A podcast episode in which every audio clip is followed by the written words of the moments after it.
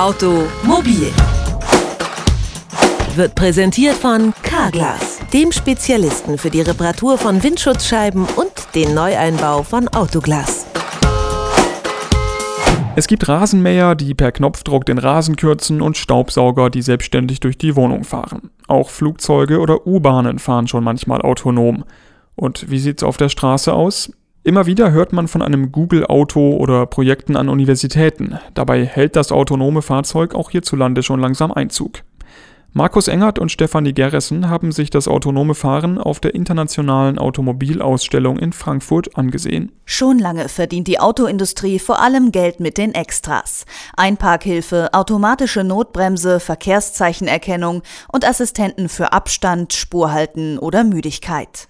Was bislang nur scheibchenweise eingeführt wurde, soll systematisch zusammenlaufen.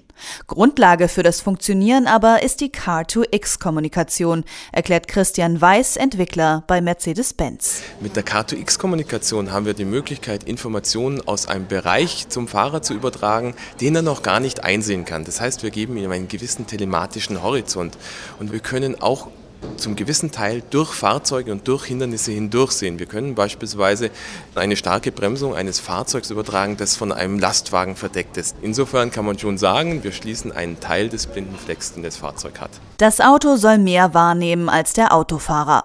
Aber es soll auch mit anderen Fahrzeugen und Verkehrszentralen kommunizieren. Ein weiteres Beispiel ist das E-Call-Notrufsystem. Damit sollen ab 2015 Neuwagen ausgestattet werden. Der sogenannte E-Call informiert dann bei Unfällen selbsttätig ein Callcenter, das Kontakt zum Fahrer aufnimmt und einen Notruf aktivieren kann. Die Zeit bis zum Eintreffen der Rettungskräfte kann so drastisch reduziert werden. Um Unfälle zu vermeiden, will man aber noch weitergehen. Das Auto der Zukunft soll vom Fahrer unabhängiger werden. Wenn die Technik mehr sieht als der Mensch, dann könne sie doch das Steuer übernehmen, so die Überlegung. Der schwedische Autohersteller Volvo testet bereits das autonome Fahren. Mit dem Sartre-Projekt probieren die Schweden das automatische Kolonnefahren, erklärt Michael Schweitzer von Volvo. Sartre steht für Safe Road Train for the Environment etwas sperriger Ausdruck, der im Grunde besagt, dass es einen Roadtrain, also einen Zug von Fahrzeugen auf öffentlichen Straßen gibt, die dann völlig autonom einem Führungsfahrzeug hinterherfahren.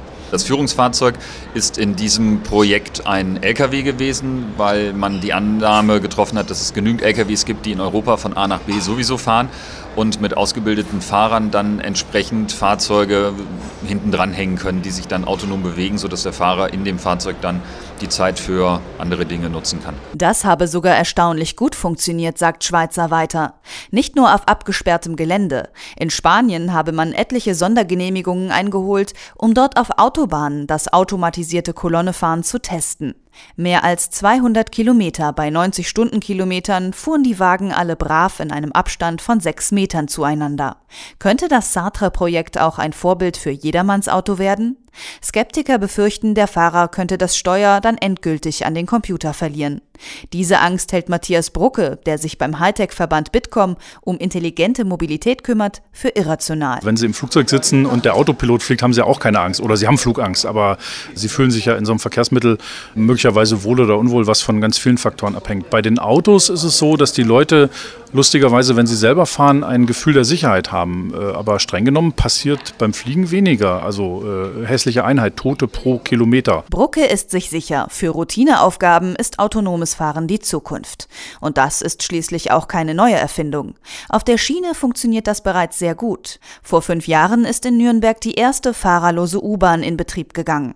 Ein Radar unterhalb der Bahnsteigkante überwacht dabei, dass sich keine Menschen oder Gegenstände im Gleisbett befinden. Auch in der Luft sind Autopiloten Standard. Und dennoch befinden sich immer Piloten an Bord. Denn Sicherheit muss nun auch einmal eine Norm erfüllen. Trotzdem haben auch Testsysteme ihre Ausfälle. Ein Beispiel. An einem Zebrastreifen stehen Menschen, die aber freundlich abwinken, weil sie nicht über die Straße wollen. Das Auto aber bleibt konsequent stehen. Das sind Schwachstellen, die vorerst nur ein Mensch unterscheiden kann. Andere Systeme funktionieren bereits und werden in Fahrzeuge eingebaut. Bei Bosch werden solche Systeme entwickelt, wie etwa ein Ausparkassistent, der nicht nur misst, wie viel Abstand man zum Vordermann hat, sondern auch den Querverkehr überwacht und den toten Winkel erfasst, erklärt Gerhard Steiger von Bosch. Ich habe an der Ecke vorne und hinten habe ich sogenannte Radare, Nahbereichs- oder Mittelbereichsradare, die erfassen den ankommenden Verkehr, andere Objekte und können dann entsprechend ein Signal an den Fahrer geben, Achtung, hier nähert sich ein Fahrzeug mit der und der Geschwindigkeit. Über die Relativgeschwindigkeit, über die Zeit kann dann wieder ermittelt werden, ist es gefährlich, ist es nicht gefährlich, muss es eingegriffen werden, muss nicht eingegriffen werden oder muss das System eine Warnung an den Fahrer geben oder nicht. Und ein weiterer Baustein zum autonomen Fahren, der Baustellenassistent.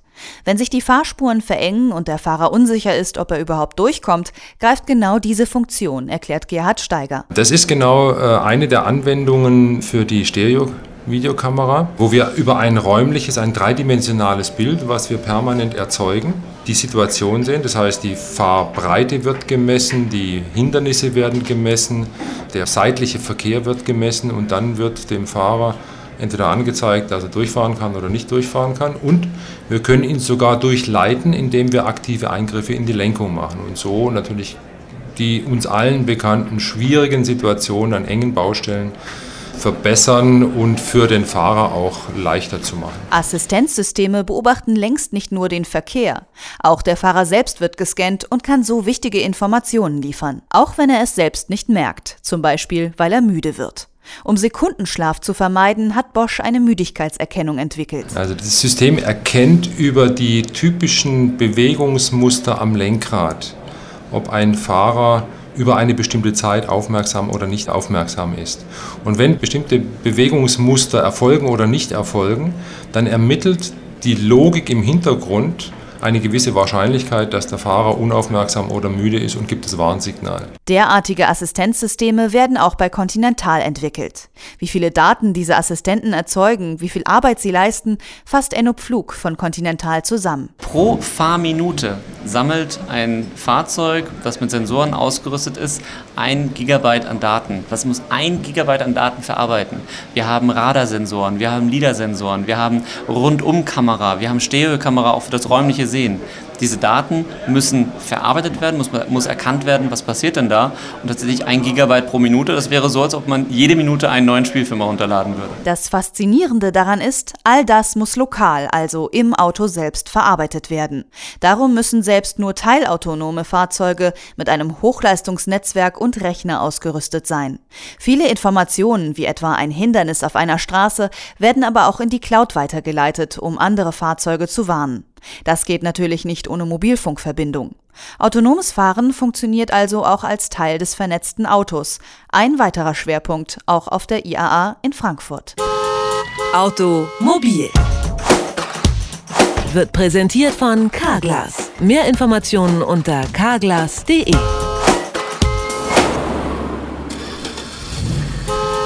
Automobil wird präsentiert von Carglass, dem Spezialisten für die Reparatur von Windschutzscheiben und den Neueinbau von Autoglas. Ja, mein Name ist Matthias Brucke vom Office-Institut für Informatik aus Oldenburg. Sie haben über das autonome Fahren jetzt ein paar Sachen gesagt, die mich durchaus überrascht haben. Zum Beispiel habe ich gelernt, dass das Thema so wahnsinnig neu in Deutschland gar nicht ist. Warum denn? Naja, Deutschland ist ein Land der Ingenieure. Also das Thema autonomes Fahren, Fliegen, Schwimmen, Tauchen hat natürlich eine irre Faszination für Forscher und Entwickler. Äh, 1961 sind die ersten autonomen Fahrzeuge, es war streng genommen ein Bus, weil die Rechner noch ein bisschen Platz gebraucht haben. Also das Thema gibt es schon eine Weile. Jetzt spüren viele Leute eine gewisse Angst, wenn sie sich vorstellen, dass sie im Auto sitzen und das Ding fährt von alleine. Sie sagen, es ist eigentlich irrational, diese Angst zu haben. Warum denn? Wenn Sie im Flugzeug sitzen und der Autopilot fliegt, haben Sie auch keine Angst. Bei den Autos ist es so, dass die Leute lustigerweise, wenn sie selber fahren, ein Gefühl der Sicherheit haben. Äh, aber streng genommen passiert beim Fliegen weniger. Also hässliche Einheit, Tote pro Kilometer. Ist natürlich, das Flugzeug ist ein ganz sicheres äh, Verkehrsmittel und äh, das liegt im Wesentlichen daran, dass da viel Technik drin ist und viel Maschinen sozusagen auch den Flug steuern. Es ist eine irrationale Angst, die aber, glaube ich, so ein bisschen in Zukunft verschwimmt. Dazu kommt natürlich, dass jeder irgendwie Terminator gesehen hat und, und autonome Maschinen als böse und als wahr einschränkend oder gefährlich möglicherweise wahrnimmt.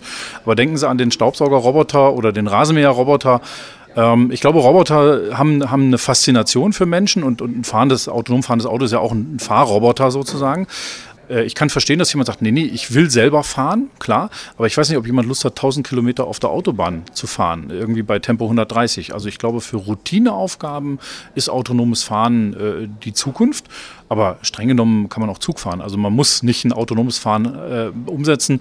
Wie gesagt, also der Zug in Nürnberg, die, die Straßen oder U-Bahn, die autonom fährt, äh, nochmal, die meisten Piloten äh, schalten den, das automatische Landen ab, damit sie ihre Lizenz behalten und nicht so oft in den Simulator müssen.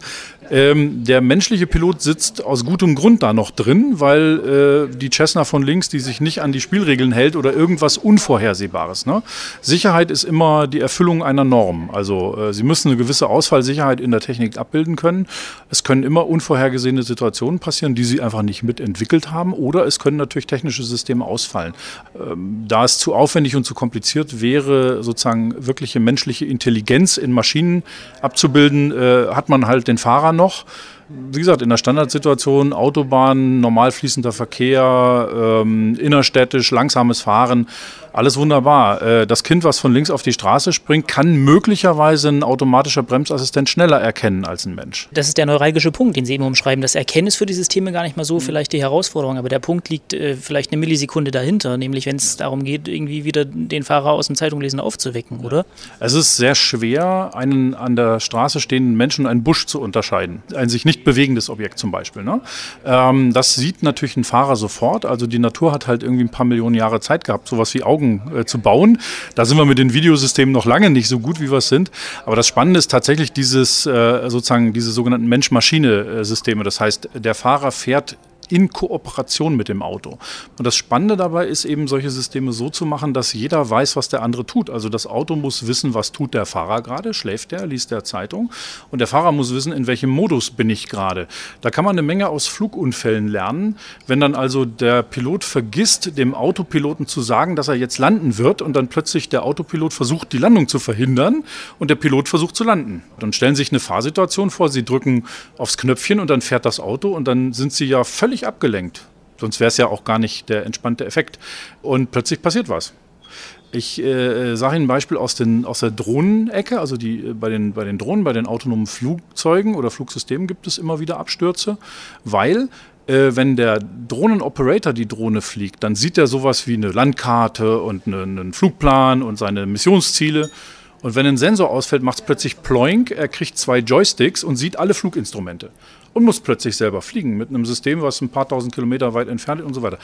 Die Leute werden dafür trainiert, trainiert dass, dass diese Übergabe auch zu machen und können das dann auch. Passiert noch genug bei. Aber stellen Sie sich einen Autofahrer vor, der gar nicht versteht, warum die Automatik jetzt plötzlich an ihn zurückgibt. Vielleicht, weil da ganz vorne was passiert und weil über Kommunikation angekommen ist. Also die Kommunikation, die Kooperation zwischen dem Menschen und der Maschine, das ist das Spannende und das müssen wir noch richtig entwickeln. Jetzt geht es an die Frage, wer muss, wer ist dran, wenn was passiert, wer muss haften. Da haben wir irgendwie zwei Schlagworte. Wir haben eine Produzentenhaftung in Deutschland, wir haben trotzdem diese Wiener Konvention, wo am Ende drin steht, irgendwo ganz vorne an der Kette genau. muss ein Mensch sitzen. Genau. So, wie kommen wir denn raus aus dem Dilemma? Ähm, da kommen wir raus, äh, indem eben, sagen wir mal, eine gesellschaftliche Akzeptanz für diese Themen äh, da ist und die Themen dann auch juristisch in, in sagen wir mal, in, in, entsprechende Gesetze gegossen werden. Im Bereich der Drohnen, auch wieder ein blödes Beispiel, wird natürlich immer militärisch argumentiert und damit setzt man solche Richtlinien gerne außer Kraft. Übrigens ist der äh, Global Hawk ja genau deswegen nicht gekommen, weil es nicht möglich war, ihn in den zivilen Luftraum zu integrieren, was man übrigens schon vorher gewusst hat, aber egal. Ähm, also wir werden da was erfinden müssen ähm, und ich denke schon, dass es irgendwie so eine gemischte Geschichte ist. Ähm, der äh, Beispiel die elektronische Deichsel, wo sich die LKWs einfach hintereinander hängen, ist seit 15 Jahren fertig. Der ukrainische Lkw-Fahrer ist billiger. So, wir haben mal ein Projekt gemacht für eine englische Zuggesellschaft, die äh, mit einer Hinderniserkennung in der Summe gesagt, nee, die Entwicklungskosten sind teurer als die Versicherungsprämie. Also es ist in letzter Konsequenz auch ein ökonomisches Spiel. Ähm, sprich, wenn der Markt das fordert, werden die Hersteller das machen. Das Problem ist, dass dann die Autos Faktor 10 teurer wären, wenn man eben die genau gleichen Zertifizierungsprozeduren für, äh, äh, für Luftfahrzeuge eben auch auf Autos anwendet. Das ist schon alles sehr aufwendig.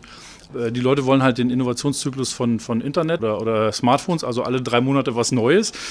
Und äh, da sind die Autoleute halt aus gutem Grund konservativer, weil das natürlich ein paar Millionen Euro kostet, solche Dinge. Ne? Also es ist ein Kostending, es ist ein Marktnachfrageding und es ist einfach ein gesellschaftliches Thema. Und ich bin eigentlich ganz zuversichtlich, dass wir da in, sagen wir mal, fünf bis zehn Jahren äh, an Beispielen bekommen.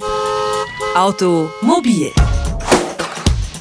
wird präsentiert von Carglass. Mehr Informationen unter carglass.de.